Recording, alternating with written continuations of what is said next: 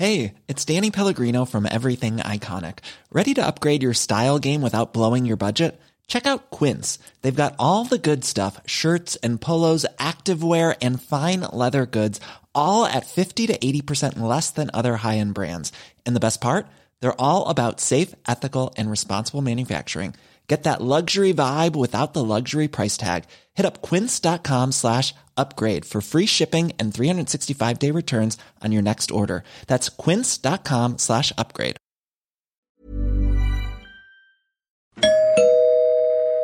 Werbung. Einfach lieben. Einfach glücklich und zufrieden, bis dass der Tod sie scheidet. Das ist noch immer die Idealvorstellung vieler Paare. Im Alltag aber begegnen Paare oft immer wieder den gleichen Konflikten, hängen sie in immer wiederkehrenden Mustern fest. Die Paartherapeutin Anna Wilitzki zeigt, wie Paare diese Konflikte erkennen und lösen können. Ihr Hörbuch Einfach lieben ist dabei äußerst unterhaltsam und fundiert und zeigt an vielen Beispielen aus Wilitzkis Praxisalltag, wie eine gute Liebesbeziehung gelingen und der Zauber vom Anfang der Beziehung neu belebt werden kann. Das Hörbuch erscheint als Download und im Streaming bei Argon Balance und als Buch im Rowold Verlag. Werbung Ende.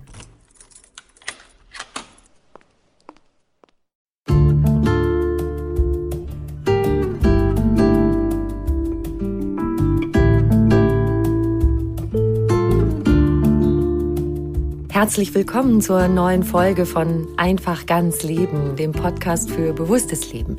Ich bin Jutta Ribrock, Moderatorin, Redakteurin, Sprecherin für alle möglichen spannenden Dinge von Radionachrichten bis zu Hörbüchern. Und in diesem Podcast spreche ich alle zwei Wochen mit außergewöhnlichen Menschen über alles, was das Leben freudvoll, entspannter und intensiver macht. Heute sind bei mir Esther und Johannes Narbeshuber. Ihr großes Thema ist Achtsamkeit im Job und damit quasi automatisch auch in anderen Bereichen des Lebens. Dazu haben die beiden ein Buch veröffentlicht mit dem Titel Mindful Leader, wie wir die Führung für unser Leben in die Hand nehmen und uns Gelassenheit zum Erfolg führt. Viel Spaß beim Hören.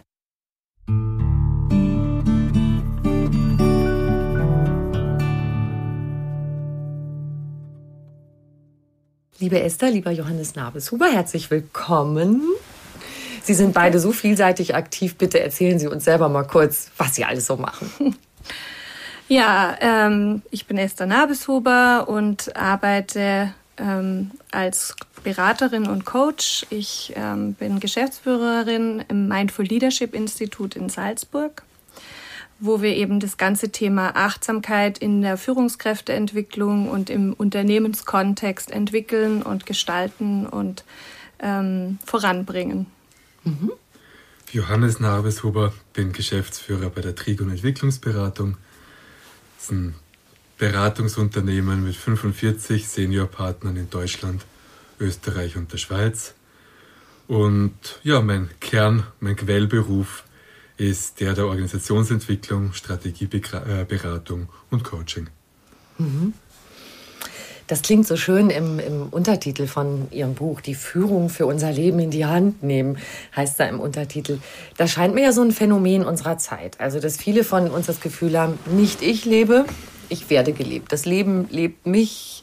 Äh, wir haben eigentlich gar nicht mehr die Zügel in der Hand. Wir werden gelebt durch die Umstände, durch Forderungen vom Chef, durch anspruchsvolle Unternehmensziele. Und dann rennen wir so unseren To-Do-Listen hinterher, können uns noch so sehr anstrengen, wir schaffen es einfach nicht, sie abzuarbeiten. Fühlt sich das nur so an, weil alle dauernd davon reden? Oder wie sehen Sie das? Gibt's, hat sich das wirklich so verändert heute? Also ich denke schon, dass es natürlich eine totale Verdichtung auch von, ähm, von Dingen gibt. Ich habe gerade gestern mich mit jemandem unterhalten, der in der Bank, der eine Bank leitet. Der hat gesagt, früher war es so, man kam erst mal und hat so eine gewisse Einarbeitung gehabt, wenn man angefangen hat und hat sich, äh, konnte sich da entwickeln und dann hat man irgendwann Ziele gekriegt. Und jetzt ist es so, man kommt und ab Tag eins quasi hat man Messkriterien und wird sozusagen gefordert. Ich denke schon, dass es eine objektive Verdichtung gibt, dass es auch sowas wie strukturellen Stress gibt. Also es gibt individuellen Stress, der natürlich durch Digitalisierung und alles, was wir kennen, Facebook, Twitter und so weiter, befeuert wird. Aber es gibt auch strukturellen Stress einfach durch ähm, bestimmte Organisationen, wie, wie Unternehmen organisiert sind. Mhm. Das ist ja auch so ein Sog, gerade was Sie mhm. angesprochen haben, diese Social Media ähm, dazugehören wollen und, und müssen. Mhm. Das Gefühl zu haben, immer dazugehören zu müssen, mhm. da sich, dich, sich von frei zu machen. Aber gerade da, weil Sie ja auch speziell in Unternehmen so arbeiten, die Strukturen in Unternehmen haben die sich auch so verändert, dass das einfach immer enger wird? Definitiv ja. Also in Zeiten wo einerseits Fachkräftemangel herrscht und sich ja schon bemerkbar macht und durch klare wirtschaftliche, finanzielle Vorgaben ähm, auch die Rahmenbedingungen entsprechend sind, muss der Einzelne immer mehr an Verantwortung, an To-Dos schultern und ähm, ja, steigen, äh, steigen natürlich entsprechend mh, hm, nicht nur die Arbeitszeiten, sondern auch ähm, die Arbeitslasten, was es zu tun gilt. Ähm, ja, ich denke, da sind sich Fachleute, Wirtschaftstreibende, Arbeitnehmende auch weitgehend einig. Mhm. Sie schreiben so schön in Ihrem Buch, dass Sie Ihre besten Achtsamkeitslehrer daheim haben. Das sind Ihre Jungs. Wie bringen die Kinder uns das bei mit der, mit der Achtsamkeit?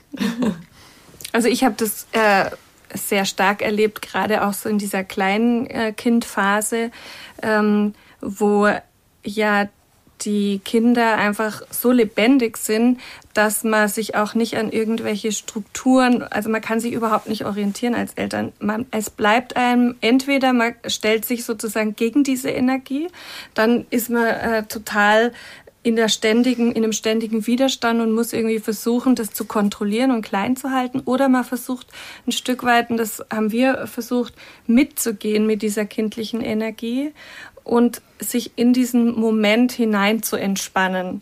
Und wann immer das gelingt und das kennen alle Eltern. Das ist natürlich, wenn das Kind im Supermarkt äh, sich auf den Boden wirft und schreit, schwierig. Ähm, Der Klassiker. Erfordert gewisse Übungskompetenz. Aber immer wenn es gelingt, dann äh, habe ich festgestellt, dass sich die Kinder auch entspannen und dass sich Situationen ganz einfach auflösen wenn man so mit der Wave geht. Ja? Genau. Das Hinein entspannen finde ich beim Thema Kinder sehr gewagt, wie Sie das sagen, aber toll. Spielen Sie mit Ihren Jungs viel, Herr Nabeshuber? Ja. ja. ähm, lieb's mit denen zu raufen, draußen in der Natur zu sein. Unser Größerer hat jetzt im Herbst begonnen, Klavier zu spielen. Ich habe mich jetzt seit meiner Kindheit für hoffnungslos unmusikalisch gehalten und jetzt einfach mir von ihm beibringen zu lassen, was er in der letzten Klavierstunde gelernt hat. Es ist so ein Genuss und macht auch ganz viel mit der Papa-Sohn-Beziehung. Ja, ja, wunderbar. Und Kinder, die haben ja das, was uns so viel verloren geht, dieses Selbstvergessene. Selbstvergessen hm. spielen, oh ja. sich wirklich einfach in was rein legen und da drin suhlen und nur in diesem Moment sein, mhm. was wir uns ja immer alle wünschen. Mhm. Dies im Jetzt sein, dann lesen wir tolle Bücher darüber und machen Seminare und Übungen und so weiter, aber dieses im Jetzt sein, mhm. das uns von den Kindern abzugucken, ich denke, äh, da sind sie auch tolle Lehrer, ja. Mhm. Mhm. Und die spüren das sofort und ganz untrüglich, wo wir es wirklich präsent da sind mhm. und in Beziehung und in Kontakt mit ihnen oder ob wir so auf Automatik geschalten haben und dann vielleicht noch irgendwie nicken und ja, hat auch automatisiert antworten. Allein da liebe ich es, wenn sie, also wenn wir mal so ein bisschen ausgecheckt sind. Und ja, das kommt auch bei uns noch vor, sofort ansprechen. Hey Papa, wo bist du gerade? was denn los? Und ja, so diese Frische ist was unglaublich Schönes.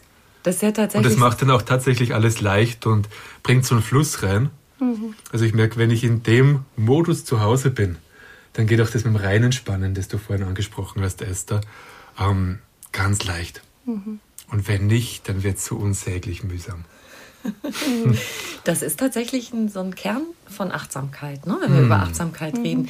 Was bedeutet der Begriff für Sie persönlich? Wie würden Sie den für sich definieren?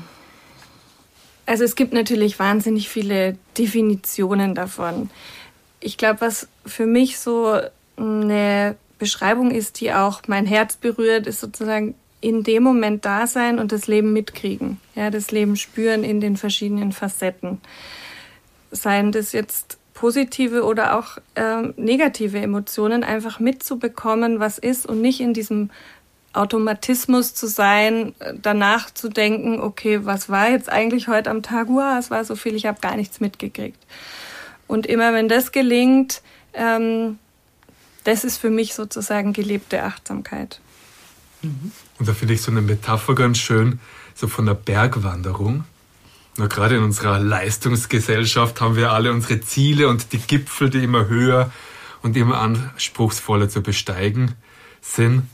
Ähm, und ja, da auch so der Gedanke, was ist Achtsamkeit nicht? Also egal, ob ich jetzt Achtsamkeit pflege und kultiviere in meinem Leben oder nicht, wenn ich auf den Berg gehe, ich werde gute Ausrüstung brauchen. Ich muss mich da vorbereiten, ich brauche einen guten, auch körperlichen Trainingszustand. Wenn es eine anspruchsvolle Tour ist, dann am besten auch eine Seilschaft, wo ich mich auf die anderen richtig gut verlassen kann und der Vertrauen da ist. Und dann ist die Frage, und da kommt Achtsamkeit ins Spiel, ähm, stürme ich halt auf diesen Gipfel und auf den nächsten, um wieder einen Eintrag zack in meinem ja. Gipfelbuch zu haben und so eine Heldentat mehr im Register? Oder bin ich unterwegs und genieße den Aufstieg? Merk, wow, da ist Sonne auf der Haut, da ist Bergluft, da duften Alpenkräuter, ähm, da gibt's eine herrliche Sicht unterwegs schon und ja, auch dann, wenn ich oben bin und ich spüre mich und alles um mich herum. So die ganze Musik in unserem Leben, ich sag mal die Farbe zu einem Schwarz-Weiß-Film, ähm, das ist das, was reinkommt und was sich entfaltet in dem Augenblick, wo ich mich achtsam auf den Moment einlasse. Jetzt haben Sie natürlich eine wahnsinnig schöne Freizeitsituation beschrieben. Ich weiß, es sollte eine Metapher sein. Jetzt ja. gucken wir doch mal in so ein Unternehmen. Sie sprechen ja auch mhm. ausdrücklich Führungskräfte an mit Ihrem mhm. Buch. Und ich höre natürlich am liebsten eine tolle Erfolgsgeschichte, ja, wie sie, was sie in ihren Seminaren vielleicht so erlebt haben. Ich sehe jetzt vor mir den Klassiker, also Manager, drei Telefone klingeln gleichzeitig, es macht kling, kling, kling für jede E-Mail, das Telefon, habe ich schon gesagt, klingelt, Stirn zerfurcht, ein Mitarbeiter kommt rein und sagt, aber wir wollten doch das Meeting. Ähm, mhm. Und genau, solche Menschen treffen sie wahrscheinlich an mhm, mhm. in ihren Seminaren Absolut. und wie ziehen Sie sie raus aus diesem Tohu Wabohu? Gelingt das? Mhm, mhm. Also ich denke, ich habe jetzt ganz äh, konkret vor Augen eine äh, weibliche Managerin, die sehr ähm, genau so war, wie gerade beschrieben, also wirklich äh, always on und hier im äh, zehn äh, Verantwortungsbereiche parallel und die gekommen ist und gesagt hat, also ehrlich gesagt, ich bin jetzt gekommen, weil ich habe mal was gelesen von euch, aber also Meditation, es ist überhaupt nichts und bleibt mal bloß weg damit. Länger als zwei Minuten geht gar nicht. Und ähm, die im Laufe des Seminars, glaube ich, und das hängt immer davon ab, wie schaffe ich es auch in dieser Lebenswirklichkeit derjenigen, die da sind, anzudocken. Ja? Und die dann gesehen hat, okay, für mich kann da ja ganz viel drin sein und heute, wenn wir sie treffen, meditiert sie regelmäßig, geht auf Retreats, mehrere Tage schweigen und hat sich auch in der Wahrnehmung ihrer Mitarbeiter sehr verändert. Also sie galt immer als die eiserne Lady und mhm. jetzt ist da, sie, hat, sie ist immer noch eine sehr erfolgreiche Führungskraft, auch was die Zahlen und so weiter betrifft, aber sie selbst hat sich auch, was der empathische Umgang mit ihren Mitarbeitern betrifft, sehr geändert. Und sie ist für uns immer so ein spannendes Beispiel, da gibt es sehr viele in diese Richtung. Mhm. Aber das ist für mich immer sehr eindrücklich. Das gefällt mir auch ganz gut. Das haben Sie ja auch als einen Aspekt rausgearbeitet in Ihrem Buch mit dem Mitgefühl. Mhm. Weil oft ja auch der Irrtum besteht als Führungskraft, ich muss tough sein und darf auch nicht zeigen, wenn ich mal unsicher bin oder wenn ich eine Frage habe, dass ich vielleicht auch mal Mitarbeitern gegenüber sage, hm, mir fällt da jetzt nicht gleich so eine Lösung ein, wollen wir mal reden und hier brainstormen, was euch so einfällt ist ja für viele vielleicht auch ein Eingeständnis von Schwäche. Und das aber durch dieses Mitgefühl mit den Leuten, ohne dass man dann in Tränen ausbricht und, ja. und äh, rumheult oder so. Mhm. Mhm. ähm, oder mit anderen so mitleidet, ja, so mhm. wie sie es ja auch differenzieren, sondern dass man sich als Mensch zeigt mit Gefühlen, dass dadurch sogar auch am Ende bessere Arbeitsergebnisse im Team bei rauskommen. Mhm. Und es ist auch so, dass immer mehr Unternehmen ähm, beispielsweise LinkedIn das auch in die Managementbewertung mit aufnehmen.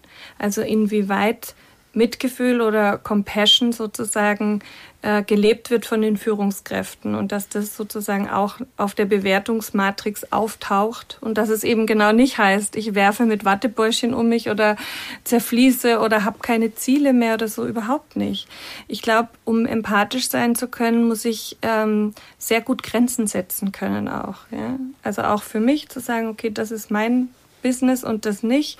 Aber es ähm, ermöglicht sehr viel, dass sich auch Mitarbeiter breiter zeigen können und damit Kompetenzen einbringen, die sonst vielleicht im Verborgenen bleiben. Ja, einfach dadurch, dass ich einen Zugang zu diesen Kompetenzen und den Menschen habe mhm. in meinem Team. Mhm. Scheint mir sehr wichtig, was du da sagst, Esther. Gibt es auch so diesen ähm, schönen Spruch, die empathischsten Menschen, die, die am meisten in der Lage sind, sind, sich in andere hineinzufühlen und hineinzuversetzen, sind gleichzeitig auch die, die am besten in der Lage sind, gut für ihre eigenen Grenzen zu sorgen. So dieser deutsche Begriff Achtsamkeit legt ja manchmal oder für manche so ein Stück mhm. weit nahe, was der englische Begriff Mindfulness gar nicht mhm. tut, dass man sich da so auf einen Weg begibt ähm, von übervorsichtig werden und bei manchen ist dann auch so der Vorbehalt und die Sorge, werde ich da, degeneriere ich da zu einer dauerfreundlichen Topfpflanze, okay. die einfach nicht mehr, so wie es natürlich im Wirtschaftsleben und nicht nur dort wichtig ist, die nicht mehr in der Lage ist, klar anzusprechen, ähm, wenn man wo inhaltlich auseinander ist. Natürlich werden wir uns weiterhin auf Ziele committen, werden wir uns darüber unterhalten in aller Klarheit, wie wir damit umgehen, wenn Ziele nicht erreicht werden, wenn die Situation plötzlich eine völlig andere ist etc. Die Frage ist nur, in welcher Qualität tun wir mhm. das und wie sind wir da miteinander verbunden.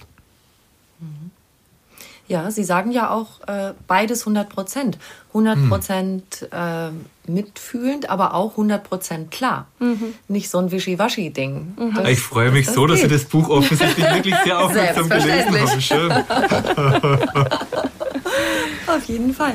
Können wir denn so ein paar Tools mal besprechen? Äh, einfach so eine kleine Handkoffer, was man mhm. so machen kann, um diese Achtsamkeit zu üben als Führungskraft, um mhm. eben Sie haben ja gerade einen sehr schönen Bogen geschlagen von dieser super gestressten Managerin und dann geht sie in Retreats mhm. und, und schweigt tagelang. Das kommt einem vor wie ein Riesenweg. Mhm. So die kleinen Sachen, die ja. man auch in den Tag einbauen kann.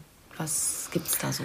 Also ich finde eine ähm, Mikropraxis, äh, die sehr hilfreich ist, zum Beispiel sich zu überlegen, wenn ich in ein Meeting gehe, dass ich erst mich mal nochmal, und das kann ich machen, wenn ich zu meinem Sessel oder zu meinem Stuhl gehe, wo ich mich äh, ähm, dann gleich hinsetze, dass ich einfach nochmal in dem Moment, wo ich mal die Finger so auf die Lehne lege, mir nochmal meine Intention klar mache. Ja, und mir einfach sozusagen überlege, was möchte ich in diesem Meeting, was möchte ich da einbringen, welche Qualität, vielleicht auch welche Ziele. Und in dem Moment einfach mal ganz da bin für mich. Ja, so. Mhm. Das kann eine ganz kleine Übung sein, die aber oft einen großen Unterschied machen kann. Oder dieses, man kommt morgens rein, hat 150 Mails und möchte mhm. sie am liebsten geschwind abarbeiten, bevor man dann das erste Gespräch mit einem Mitarbeiter hat. Das klappt ja immer nicht. Was mache ich mit dem ganzen Krempel? Ja. Mhm.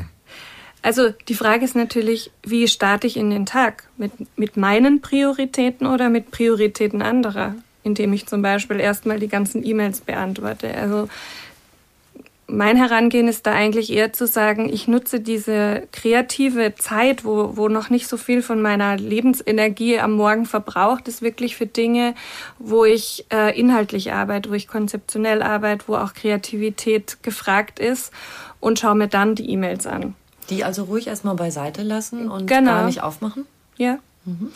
Oder wenn ich jetzt vielleicht in einer Situation bin, wo ich sage, okay, ich habe einen sehr fordernden Chef, dass ich mir vielleicht zwei, drei anschaue, aber auch mich diszipliniere. Das hat ja auch was mit Fokussierung zu tun. Äh, dann nicht alle anderen auch noch und jetzt fange ich mal an und dann komme ich eigentlich in diese Spirale von, oh Gott, und dann kommt die nächste E-Mail und dann bin ich nur noch in diesem Getriebensein. Also eher zurücktreten, schauen, okay, was ist jetzt wichtig, was strukturiere ich wie und so in den Tag zu starten, in den Arbeitstag. Dann gibt es ja auch noch das, also was aus Männersicht oft das Klassische ist, dass ähm, die Familie zu Hause eigentlich gern hätte, dass der Papa vielleicht mitfrühstückt, aber er hektisch rast er natürlich los und lässt die Familie zurück, Frau und Kinder. Ähm, da so eine Geschichte mit der Familie auch, das auch noch zu vereinbaren, dass man da vielleicht auch anders in den Tag einsteigt? Zum einen hat mir jetzt so persönlich dieser, diese Auseinandersetzung mit dem Thema Achtsamkeit äh, geholfen, meine Prioritäten ein Stück weit anders zu setzen. Mhm. Ich bin heute bewusst, zumindest für die nächste Lebensphase, weniger global und international unterwegs als davor. Also da ändert sich auch was jetzt so im beobachtbaren Außen. Ähm, und dann in der Zeit, in der ich da bin, bin ich 100% da.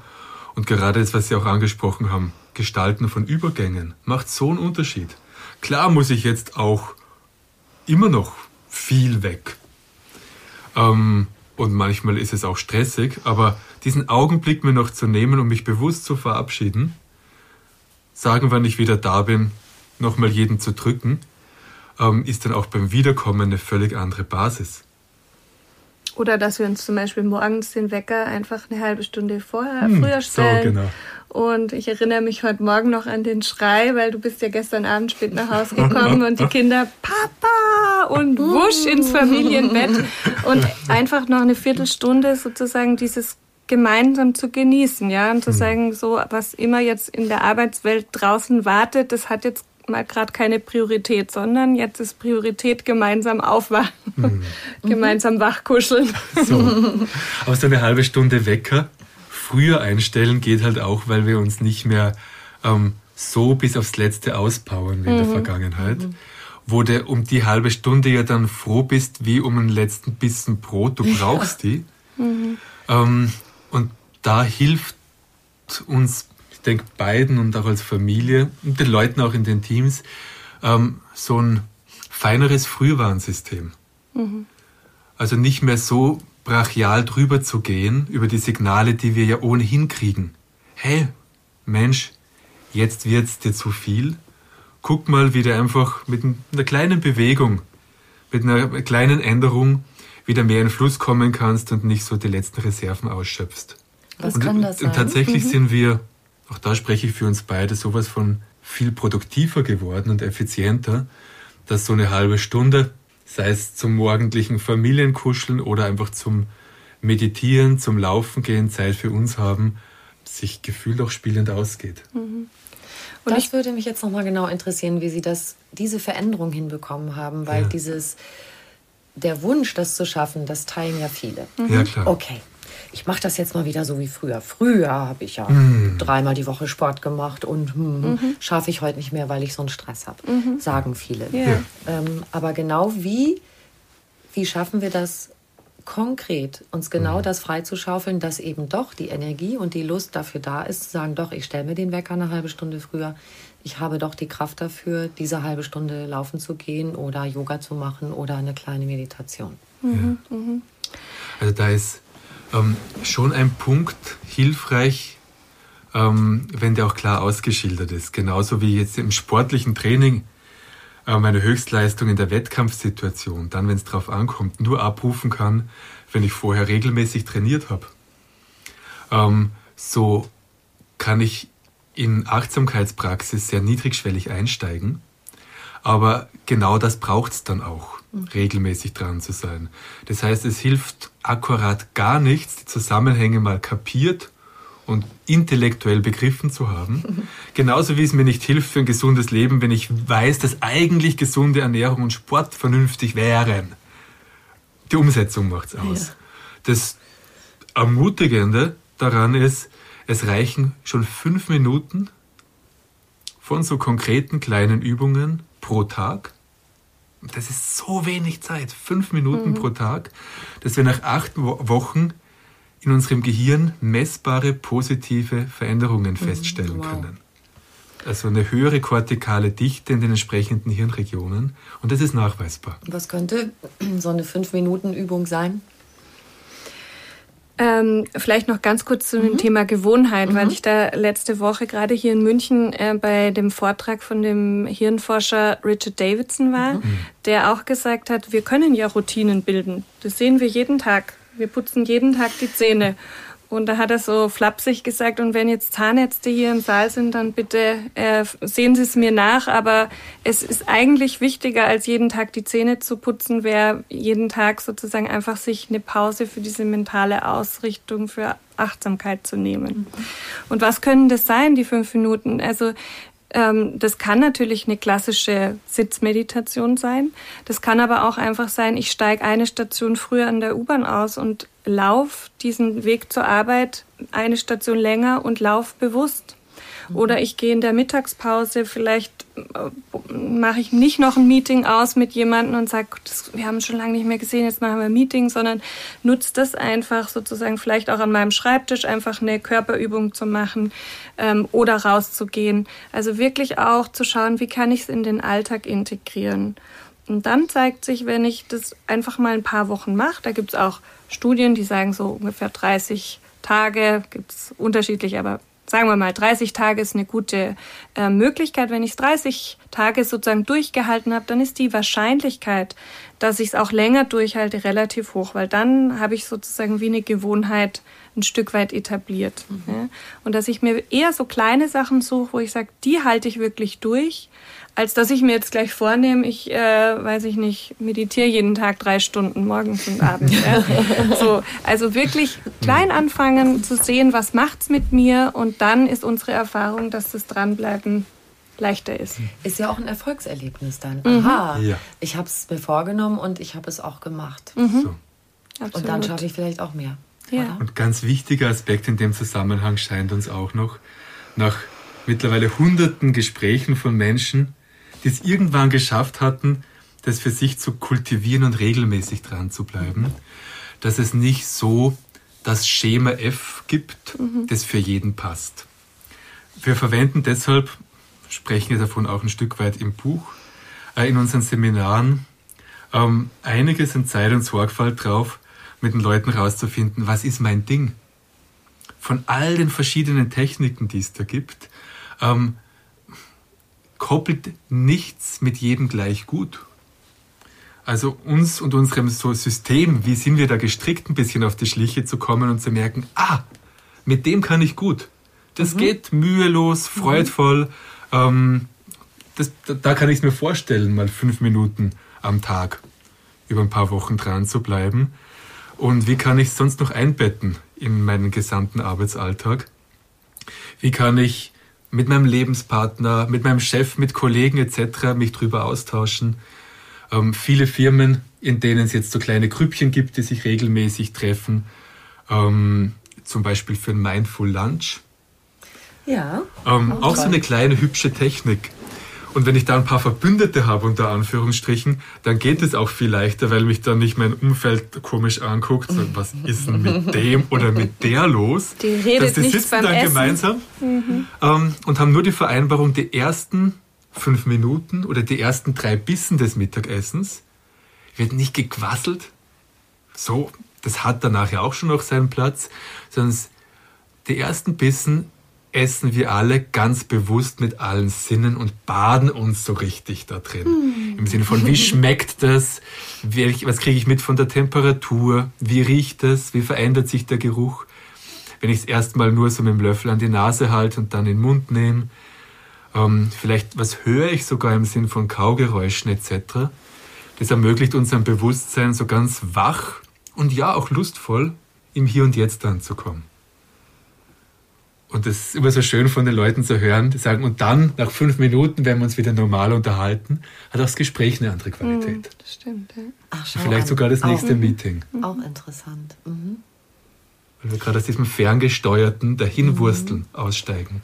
Und ich denke, sich ja. auch nicht sozusagen da von so einem Überanspruch äh, erdrücken zu lassen. Also ähm, sondern eher zu schauen, also die beste Achtsamkeitspraxis ist, glaube ich, die, die man macht. Ja, mhm. also wirklich zu schauen, was du gesagt hast, was ist meins und auch sich nicht von dieser Der John Kabat-Zinn war vorletztes Jahr in Salzburg und hat es dann so nett zu uns gesagt, no mindfulness police. Ja? Also sich nicht sozusagen von diesen ja. Überansprüchen mhm. und so muss es sein und du musst nur so und so erdrücken lassen, sondern eher zu schauen, was kann ich für mich entwickeln. Mhm. Wenn ich an diese Mittagessen-Situation denke, da fallen mir auch zwei Sachen ein, dass ja oft ist, entweder man macht das Meeting so quasi weiter bei Tisch, dass man doch noch wieder über die, die Inhalte der Arbeit redet oder man macht so Smalltalk und fühlt sich irgendwie so, hm, was fällt mir jetzt Cooles ein, dass ich so ein bisschen quasseln kann, was einen ja auch so wegträgt mhm. von seinem Inneren manchmal. Und wenn man verabredet, wir reden alle nicht und konzentrieren uns, dann ist es ja auch so entlastend. Mhm. Man muss jetzt gar nicht irgendwas Cooles sagen oder genau so. einen tollen. Witz erzählen. so. Also was für eine Freude oft. Es ist okay, wenn es mal ein paar Minuten nicht laut ist. Mhm. Tut uns so gut. Ja. Jetzt haben wir so ein paar Aspekte angesprochen, wie jeder für sich ein bisschen vielleicht, also achtsamer in den Tag starten mit Bewegung, mit einer kleinen Meditation, mit einem kleinen Zusammensein mit der Familie vielleicht auch, mhm. mit einem Weg zu Fuß zur U-Bahn oder von der U-Bahn. Jetzt bin ich im Job und habe diese klassischen Situationen. Also eins haben wir schon, nicht gleich die E-Mails angucken, sondern vielleicht lieber erstmal das, wofür ich so richtig mein Hirn noch brauche, mhm. gleich als erstes machen. Dann, dass wir gerade schon angesprochen haben, dieses kurz konzentrieren, bevor ich in ein Meeting gehe. Jetzt gibt's ja Situationen, die suche ich mir nicht aus. Ich habe einen Kunden am Telefon und der ist total sauer und sagt, Sie haben da was übersehen, Sie wollten doch das und das in die Wege leiten. Ich glaube, ich entziehe Ihnen den Auftrag ähm, und Sie haben noch eine letzte Chance oder wenn überhaupt. Dass man da nicht hyperventiliert, haben Sie dafür Tipps in dem Moment? In genau solchen Situationen entscheidet sich daran, was habe ich denn im Vorfeld getan mhm. für meine Fitness und meine Fähigkeit, mit Stress umzugehen. Wenn ich damit erst beginne, wenn ich in meiner ärgsten Not bin, ähm, dann ist es spät. Ne? Und darum passiert ja auch so viel Mist. Ähm, wenn ich aber eine Weile schon einen Umgang kultiviert habe, ähm, im Sinn von Achtsamkeit, dann wird es mir leichter fallen, einfach mal tief durchzuatmen und so aus diesem verengten, verängstigten Tunnelblick auszusteigen, wo es vielleicht nur darum geht, wie, wow, wie schaffe ich mir den vom Hals? Oder ähm, kommt er jetzt wieder raus aus dieser unangenehmen Situation, sonst einfach innehalten und wieder bei mir ankommen und beim Kunden im Sinn von ähm, meinen ganzen Mut zusammennehmen. Manchmal braucht es den, um dem mal gut zuzuhören. Mhm. Worum es denn dem eigentlich? Denn wenn der Stress schon mal da ist und der vielleicht ungehalten ist und so weiter, dann machen wir evolutionär bedingt irgendwie die Schotten dicht und landen in einem ganz engen Tunnelblick und kriegen viel von dem, was wichtige Infos sind in der Situation, gar nicht mehr mit. Und in dem Augenblick, wo ich da wie einen Schalter umgelegt krieg, mitkrieg, ah, worum geht's dem? Gut bei mir bin und damit auch wieder einen Zugriff kriege auf meine Ressourcen, auf meinen Humor möglicherweise, mhm. meine Intuition, meinen ganzen Erfahrungsschatz, der im Stress wie ausgeknipst ist. Dem Augenblick, wo mir das gelingt, habe ich wieder einen Handlungsspielraum und ein ganzes Repertoire an Möglichkeiten zur Verfügung. Kann ich dann vielleicht auch den Mut haben zu sagen, ja, tatsächlich, ich gestehe ein, da war ein Versäumnis von mir. Wie können wir das jetzt in den Griff kriegen, dass wir, wir schaffen deshalb wahrscheinlich tatsächlich den Termin nicht. Können wir das so hinkriegen, dass wir das zu Ihrer Zufriedenheit mit einer leichten Verzögerung mhm. doch noch auf die Reihe kriegen? Können wir uns da irgendwie drauf einigen? Beispielsweise. Und äh, was so schön ist mitzukriegen, weil ich Humor vorhin angesprochen habe, ähm, dann, wenn wir gut bei uns sind, gelingt es manchmal genau diese Botschaft ähm, rüberzubringen ähm, in einer flotten, entspannten Art, wo auch im Subtext drin mit ist, ähm, wir kriegen das hin miteinander äh, und ähm, auch in einer Art und Weise, wo wir uns jetzt nicht gegenseitig fertig machen müssen. Mhm. Das muss ich dann gar nicht mehr sagen, aber allein wie ich das kommuniziere, kommt bei meinem Gegenüber vielleicht auch schon sowas wie Entspannung und Beruhigung an. Und es geht nochmal nicht drum, dass wir uns, dass es achtsam wäre, wenn wir uns klein machen und dann ähm, so uns zurücknehmen und nur dem Kunden alles recht machen wollen. Eine gute, lebendige Kundenbeziehung, die allen Beteiligten Spaß macht, hat was zu tun mit Augenhöhe.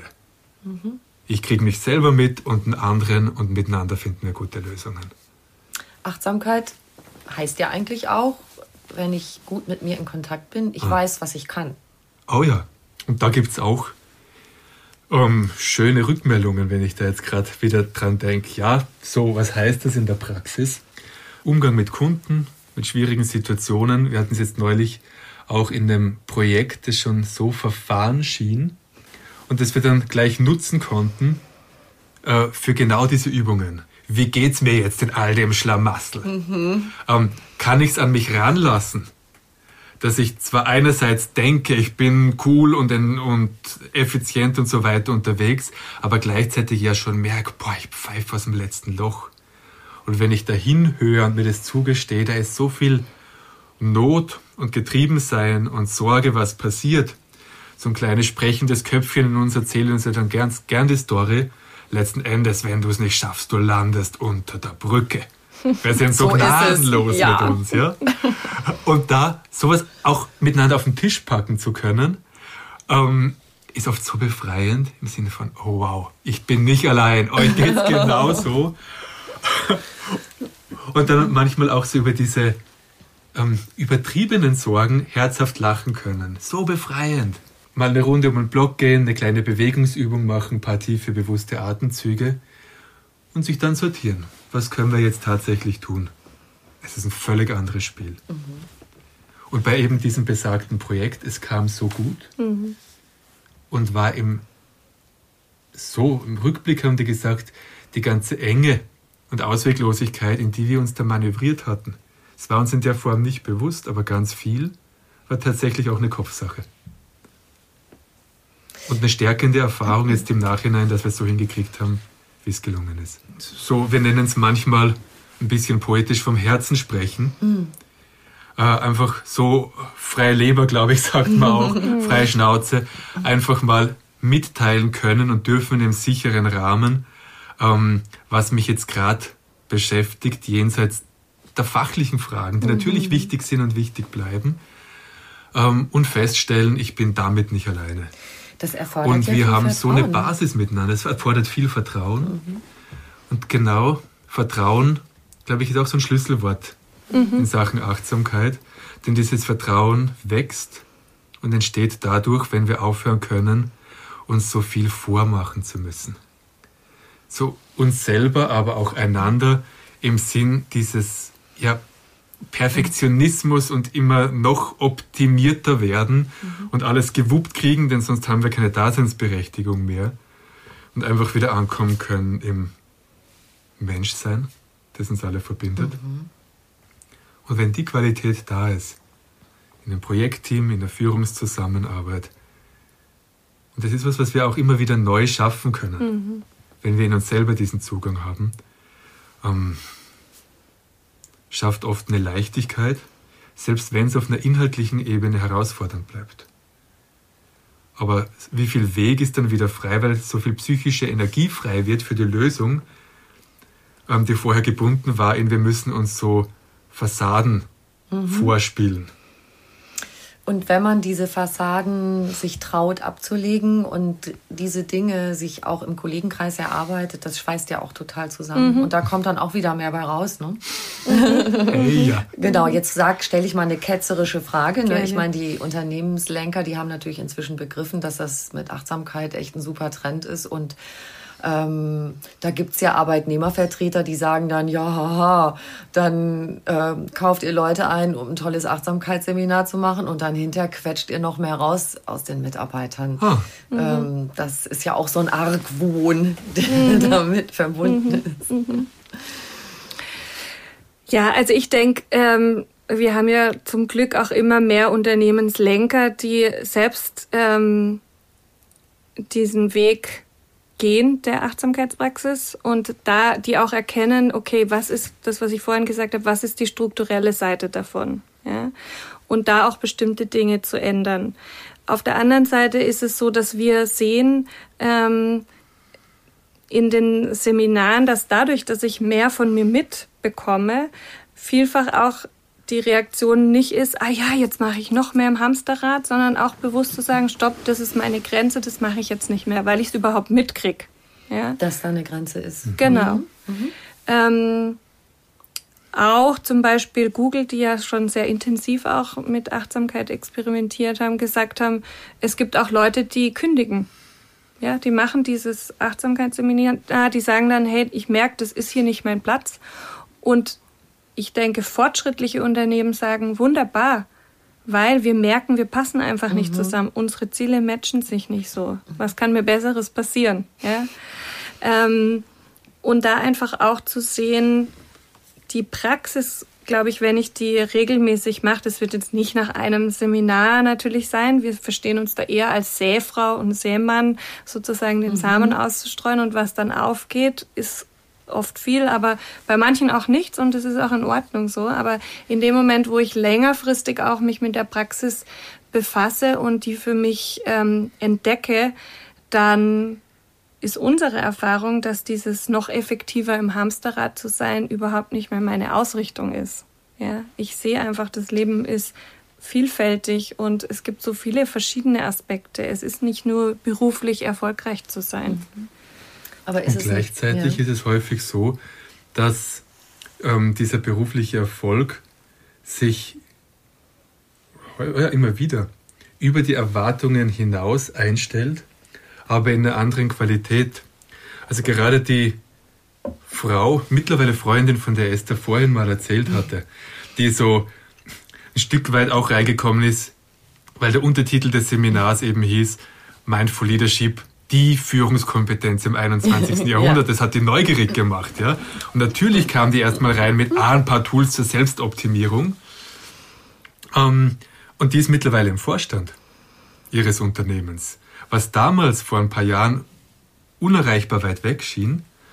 Ähm, und nicht, weil sie noch mehr Gas gegeben hat und auf dieser ähm, unerbittlichen Härte mhm. sich da perfektioniert hätte, sondern weil die in einen anderen Fluss gekommen ist. Die hat mehr mhm. Energie, mhm. Ähm, bessere Beziehung zu den Leuten um sie herum und die ist heute Vorstand mit Spaß, behaupte ich mal. ja? Und so eine Art von Veränderung und Leistungssteigerung ist auch keine, wo jetzt also Arbeitnehmervertreter was dagegen haben, mhm. behaupte ich. Und gleichzeitig scheint mir diese Überlegung ganz wichtig, dass ähm, Achtsamkeit eben nicht eine Verbesserung von strukturellen Name, äh, ähm, Rahmenbedingungen ersetzen könnte. Mhm. Möglicherweise kann sie es beschleunigen.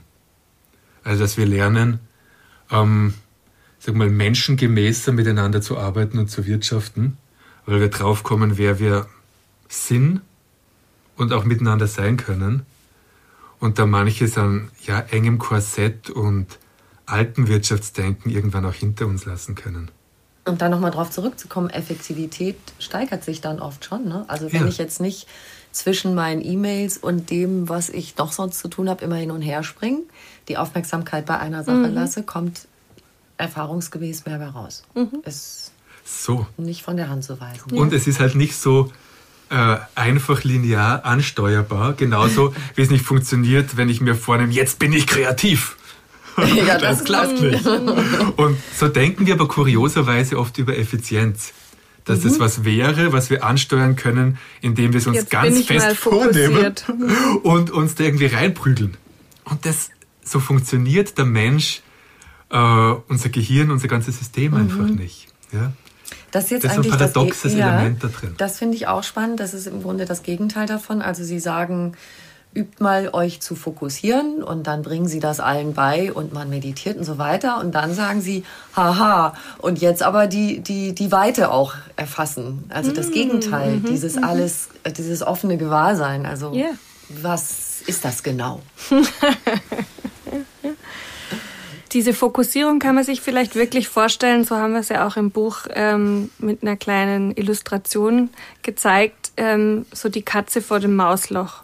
Und das ist eine Form von Übung, ja, also eine Übungsart, die ich machen kann. Gleichzeitig. Wenn ich so wirklich wie die Katze vorm Mausloch mich ganz fokussiere auf ein einziges Objekt in meinem Bewusstsein, zum Beispiel die Maus, die da gleich mal rauskommen könnte, und nichts, absolut nichts lenkt mich von diesem ab. einen Fokus ab. Mhm. Den halte ich, und je mehr ich es trainiert habe, über immer längere Zeit ganz klar und konstant. Mhm.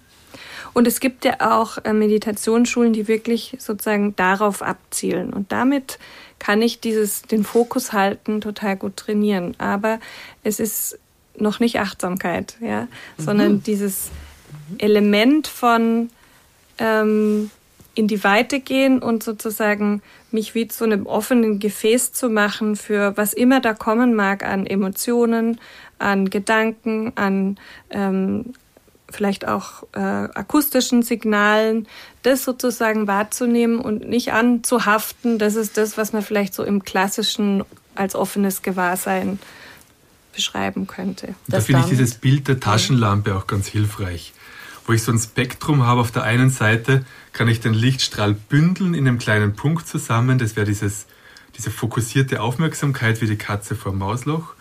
Und dann kann ich den Schein der Lampe immer weiter öffnen und weit und weich werden lassen. Und das wäre so im Spektrum wie der andere Pol, das offene Gewahrsein. Mhm. Und da gibt es in der Achtsamkeitspraxis zu beiden Techniken und Übungsmöglichkeiten, um unseren Geist darin zu trainieren, mal das eine, mal das andere mhm. einzunehmen, je nachdem, was jetzt gerade dran und hilfreich ist. Und dann gibt es eine dritte Ebene, und die hat damit zu tun, nicht wie eng oder wie weit ist jetzt mein Fokus eingestellt, sondern welche emotionale innere Färbung oder Qualität kriegt er. Denn wir kennen das alle, wenn jemand sehr aufmerksam auf uns guckt, uns ganz im Visier hat, mhm. so im mhm. Fokus, aber mit so einer inneren Distanz und Kälte, so diese Verhörsituation. Und es ist ja für alle unangenehm bis dort hinaus mhm. und in gewisser Hinsicht das Gegenteil von Achtsamkeit. Denn da kommt dazu, dass es nicht nur um einen Fokus geht, sondern auch ein Fokus, der in der Qualität daherkommt von offen, neugierig und radikal alles akzeptierend, was jetzt daherkommt. Und so diese Akzeptanz dessen, was mir entgegenkommt. Das, das ist so die dritte Qualität ja, von Achtsamkeit. Das, das einfach wahrnehmen, ohne es zu bewerten. Mhm. Genau so. Mhm. Oder Otto Schama hat es so schön gesagt, so das Urteil in der Schwebe halten. ja, also ich, ich bin mir vielleicht auch bewusst, das wäre jetzt mein Urteil, aber ich fälle es nicht. Ja, sondern ich das, halte es. Das, das steigt also sozusagen gerade in mir auf, so ja. ich ja. würde automatisch mal wieder gleich mhm. das so einordnen und dann ist zu bemerken, genau. dass man gerade dabei ist mhm. und sich selber ausbremsen dabei, ja. so in der Art. Ja. Mhm. Und dann brauchen wir genau das alles auch, um kreativ zu sein und erfolgreich zu sein. Ich muss gerade dran denken, es gibt ja in dieser Podcast-Serie so viele tolle Sachen, zum Beispiel Ulrich Hoffmann mit Meditationen. und der hat nämlich auch eine, das erinnert mich gerade daran, dass er eben nicht diese, ich fokussiere mich jetzt auf ein Geräusch, auf einen mhm. Anker, sondern der äh, sagt dann, ich sitze zum Beispiel im Flugzeug und höre auf alle Geräusche ganz bewusst, mhm. die ich höre und mhm. lasse die alle an mich ran. Mhm. Einfach, ich nehme sie wahr. Ja. Und das wäre ein schönes Beispiel für dieses mhm. offene Gewahrsein, ganz mhm. genau. Ja, spannend. Hm. Sie haben eben am Anfang, da muss ich nochmal drauf zurückkommen, was die Kinder uns so beibringen und die merken gleich, äh, ach, der Papa ist mit seinen Gedanken woanders. Ja, es gibt ja in, äh, in jeder Familie dieses, ähm, dieses schöne Thema Handy am Tisch. Mhm. Ihre Jungs sind noch ein bisschen jünger, glaube ich. Neun und sechs. Neun mhm. und sechs. Okay, ich habe schon größere Mädels und ich habe irgendwann gesagt, ich hätte das gern dass wir bei Mahlzeiten kein Handy am Tisch haben, aber komischerweise wandern die dann doch immer mal wieder irgendwie dahin. und es gibt diese schöne Situation, äh, man spricht mit jemandem und ein Familienmitglied checkt dabei sein Handy und man sagt so, du äh, kannst du mir gerade mal richtig zuhören? Ja, ja, ja, ja, ich höre dich schon. Du hast gerade gesagt, kannst du mal die Butter an die Seite stellen. Das heißt, es wird dann auch noch brav wiederholt, was man eben gerade gesagt hat. Aber du weißt, du merkst genau, da ist jemand voll, das ist so seelenlos. Mhm. Dieses Klasse genau, Beispiel. Ja, genau. da ist einfach Null Fokussierung, mhm. oder? und es geht ja noch weiter. Also da fand ich interessant, dass Untersuchungen zeigen, dass selbst ein ausgeschaltetes Smartphone auf dem Tisch ausgeschaltet die Gesprächsqualität verändert. Ja? Krass. Sozusagen dieser Trigger, der von diesem Smartphone ausgeht, ja. wirkt sogar, wenn es ausgeschaltet ist. Ähm, ich Weil es immer einen Teil unserer Aufmerksamkeit abzieht von unserem Gegenüber hin zu diesem Ding, das ja potenziell gleich mal läuten könnte. Mhm. Oder es kommt eine SMS oder ein mhm. Facebook, äh, WhatsApp und so weiter. Und das und Vertrauen des Gesprächspartners nach einem ersten Kennenlernen zueinander gefasst haben oder auch nicht, wird von so einem Handy beeinflusst. Gibt es Riesenstudie mhm. dazu und einen signifikanten Unterschied ohne Handy ist mehr Vertrauen, mehr Beziehung ähm, und eine positivere Wahrnehmung des Gegenübers möglich, als nur, wenn ausgeschaltet dieses Teil mit auf dem Tisch ist. Weil dann das Gegenüber nicht das Gefühl hat, dass irgendwas anderes dann vielleicht wichtiger sein könnte mhm. als man selber. Das ist so, jederzeit könnte was reinragen. Und ja, weil man sich ja auch selber sozusagen mhm. äh, merkt untrüglich. Das kann auch unbewusst verarbeitet werden, ganz egal, aber merkt untrüglich, ist mein Gegenüber jetzt wirklich bei mir? Kriegt mich das mit? Habe ich seine volle Aufmerksamkeit? Oder ist der in Gedanken schon wieder bei was anderem? Mhm. Genau ähm, das macht letztlich auch Vertrauen und Belastbarkeit von Beziehungen aus. Aber sorry, erst jetzt haben wir beide gleichzeitig gesprochen. Mhm. Nee, also ich denke auch, also sozusagen sich auch mal bewusst zu werden, welchen Sog das auf mich, also da kann sich ja niemand davon freimachen, ähm, also welcher Sog ist das und gebe ich dem immer nach oder wann äh, entscheide ich bewusst, nee, ich gebe dem nicht nach, weil das perfide ist ja, dass diese Systeme, Spiele, ähm, Facebook und so weiter auch schon bei der Programmierung darauf geachtet wird, wie können diese Dinge so programmiert werden, dass sie maximalen Sog erzeugen. Mhm. Ja? Und sich das bewusst zu machen und auch da zu entscheiden, will ich denn äh, so eine Puppe sein, die sozusagen dem allem blind folgt? Oder wo ist meine eigene Steuerungsfähigkeit? Wo sitze ich in, meinem, in dem Bus meines Lebens selbst am Steuer? Ja? Ähm, das, glaube ich, scheint mir ganz wichtig und auch den Kindern beizubringen. Ja? Also das, diese Mechanismen aufzuzeigen und auch zu zeigen, wie, wie kann man damit gut umgehen. Und da sind wir natürlich totales Vorbild. Ja? Im Guten wie im Schlechten. Ja. Und die orientieren sich an uns und wir kommen ja. nicht dran vorbei. Mhm. Ja, und das hat sich auch verändert, wenn ich das heute beobachte. Wenn Mütter einen Kinderwagen schieben, also ich habe dann früher so reingeschaut mhm. und gelacht und genickt. Mhm. Und jetzt ist oft so nebenher der Blick aufs Handy. Und mhm. ich glaube, dass vielen das gar nicht so bewusst ist, dass das tatsächlich so ein aktives Aufmerksamkeit entziehen ist. Ja. Und diese das Gesicht zueinander wenden ist, im, ist gerade für den Säugling schon und mhm. eben für das Kleinkind ja eine ganz wichtige Bindungsgeschichte zu den Eltern. Sogar beim Stillen ist das sozusagen hier. Und wenn wir davon ausgehen, und das können wir auf Basis der aktuellen Forschung, dass der Säugling das mitbekommt, ob die Mutter ihm jetzt auch innerlich verbunden ist oder nur gerade mal so Milchabgabe automatisch passiert und gedanklich ist im Smartphone, dann braucht es nicht viel, um das weiterzudenken, drauf zu kommen, wie desaströs das ist. Mhm. Mhm. Für Entwicklung, für Bindung, für späteres Vertrauen zwischen Kind und Mutter. Jetzt machen wir noch mal so ein paar Sachen zur Motivation, Jawohl. dass man das anders macht. Ich hey. habe auch gelernt, ähm, jetzt, wenn man dauernd diesem ewigen Pling so nachgeht und äh, sozusagen wie so eine Puppe äh, sich da hin und her schubsen lässt, dass ähm, ich sag jetzt mal, dass es äh, einen auch äh, so, wie so ein bisschen doof macht. Mhm. Also das mit unserem Gehirn. Diese digitale Demenz, ja. Mhm. Können Sie das noch mal kurz erklären? Ich finde das eine tolle Motivation, dass man sagt, okay, nee, ich will nicht doof werden. Also was passiert denn da in unserem Kopf? Also ich meine, es gibt ja diesen, ich weiß jetzt nicht mehr von wem, aber diesen Begriff von dem von der digitalen Trance. Ja, also sozusagen, ich bin dann wirklich in so einem Zustand wo ich diesen Impulsen, und da können wir uns alle beobachten, es passiert uns allen, äh, wo wir diesen Impulsen einfach sozusagen folgen. Ah, da blinkt was auf, da gehe ich hin. Ah, da kommt hier unten noch was rein und dann vielleicht klingelt jetzt noch mein Handy. Also sozusagen diesen Impulsen zu folgen und es ist wie so ein mentales im Viereck springen. Mhm. Ja, also das heißt, dieser Affengeist, wie er auch manchmal äh, mhm. genannt wird. Also unser Geist, der wirklich wie so ein wild gewordener Affe äh, umeinander springt. Und selbst wenn wir uns vornehmen, wir äh, bändigen diesen Affen oder wir zähmen ihn, uns das nicht einfach so gelingt.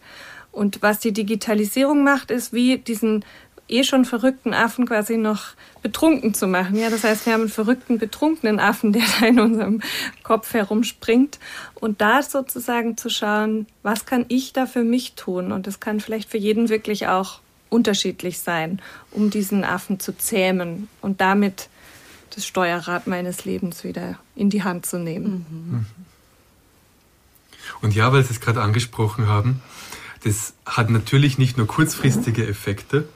Wenn ich jetzt so in dieser digitalen Trance sitze und absumpf und dann völlig neben der Rolle bin und mich selber nicht mehr mitkriege, ähm, sondern im Sinn von Neuroplastizität mhm. hat es auch eindrückliche, längerfristige äh, Effekte. Das ist ein Stück weit vergleichbar wie mit unserer Muskulatur. Wenn ich einen Muskel viel trainiere, beanspruche, mich bewegt, dann wird der wachsen. Wenn ich den nicht benutze, dann wird der verkümmern. Und genauso geht es im Augenblick unseren Hirnregionen, die für die Steuerung unserer Aufmerksamkeit verantwortlich sind. Wenn ich mich permanent fremdbestimmen lasse, bei der Frage, wo hält sich denn mein Geist, mein Bewusstsein jetzt gerade auf, ähm, dann atrophiert, verkümmert die Region und es wird mir immer schwerer und schwerer fallen, wieder Herr im eigenen Haus zu sein, wenn ich mich mal bewusst zum Beispiel auf was konzentrieren möchte. Und da finde ich die Zahlen sehr eindrücklich von Adam Alter, Princeton-Professor, Psychologe. Ähm, 40 Prozent der erwachsenen Bevölkerung in den Vereinigten Staaten leiden heute an einer klinisch relevanten Form von digitaler Sucht. Mhm.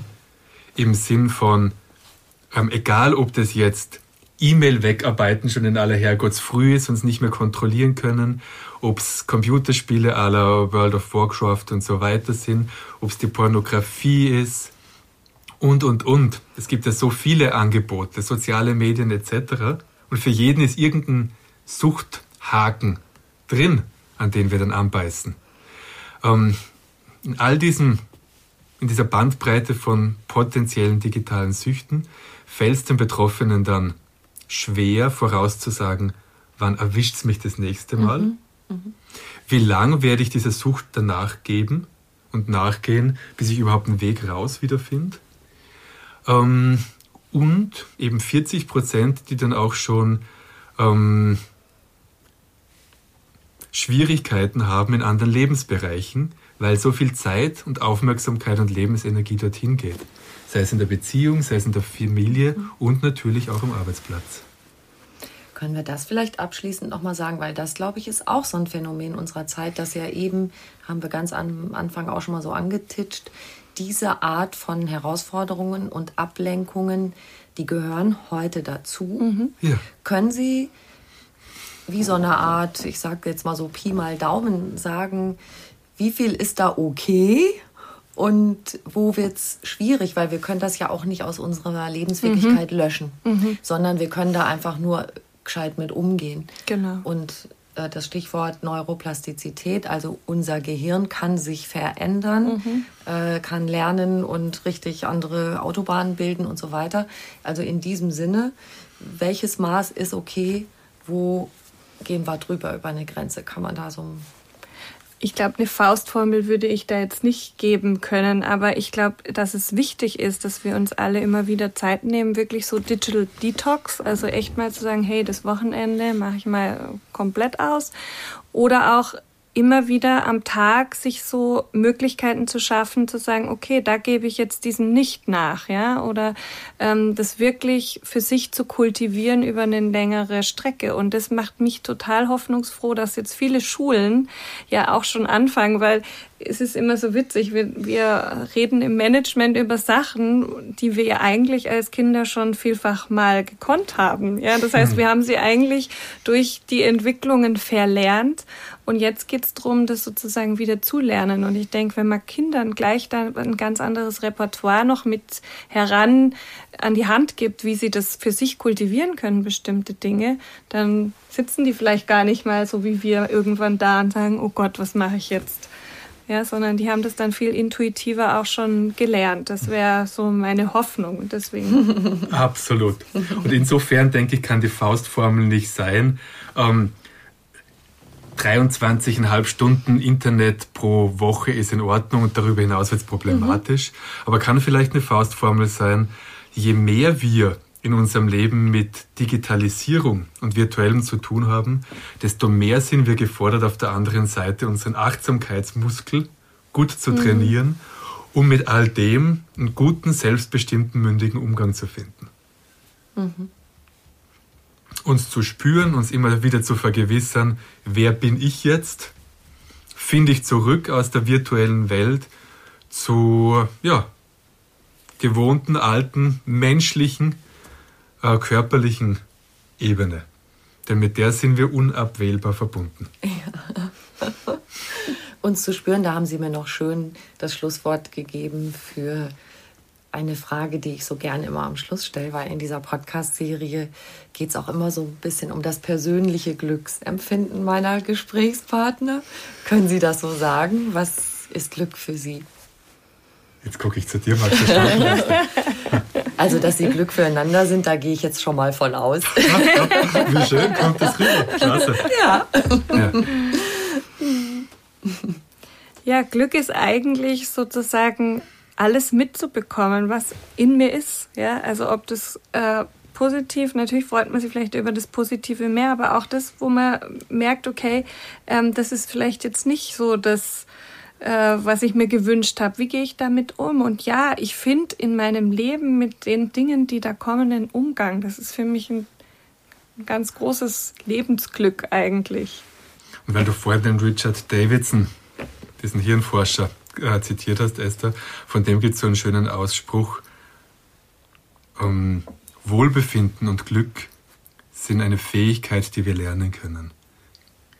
Und insofern schätze ich mich glücklich, dass ich ja sehr durch unsere Beziehung, Esther, und durch das, was immer mehr zu meinem Beruf auch wird, ähm, die Möglichkeit habe diese, und hatte, diese Fähigkeit zu kultivieren. Mhm. Ähm, wenn ich zurückschaue, es gibt in meinem Leben keine Phase, in der ich lieber wieder sein wollen würde, als genau da, wo ich jetzt bin und wo wir jetzt sind. Weil dieses Vertrauen einfach da ist, so tief und unerschütterlich, egal was daherkommt. Ich werde und wir werden damit einen guten Umgang finden. Und damit kann man sich so richtig reinlassen ins Leben. Wie wundervoll. So schön. Danke, liebe Esther, lieber Johannes Nabelshuber. So sein und da sein, wo ich jetzt bin. Ist es nicht toll? Vielen Dank für Vielen das Gespräch. Danke ja, von meiner Seite. Danke.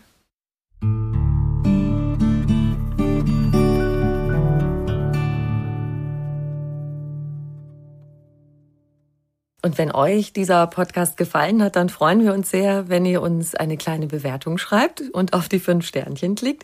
Ein großes Dankeschön dafür. Noch viel mehr Tipps und Anregungen für einen bewussten Lebensstil und alles rund um die Themen Achtsamkeit, gesunde Ernährung, Fitness, Work-Life-Balance findet ihr auf einfachganzleben.de.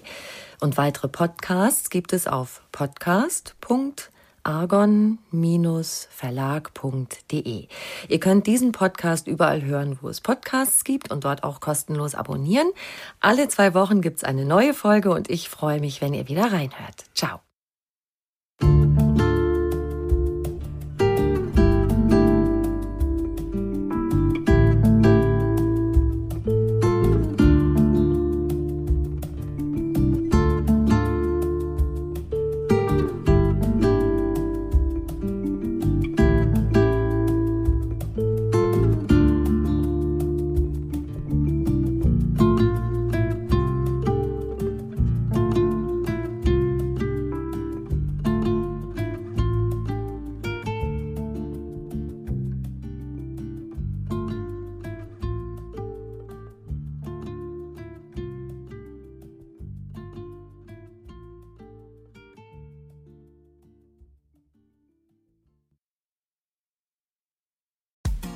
Frauenstimmen.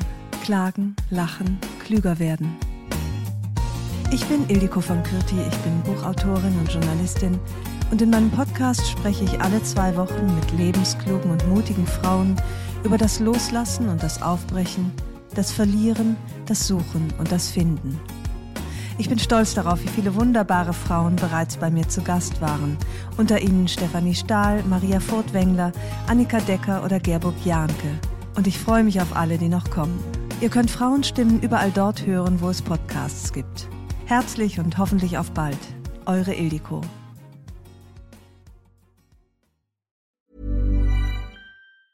Ever catch yourself eating the same flavorless dinner three days in a row? Dreaming of something better? Well, HelloFresh is your guilt-free dream come true, baby. It's me, Kiki Palmer. Let's wake up those taste buds with hot, juicy pecan-crusted chicken or garlic butter shrimp scampi. Mm. Hello Fresh. Stop dreaming of all the delicious possibilities and dig in at HelloFresh.com. Let's get this dinner party started.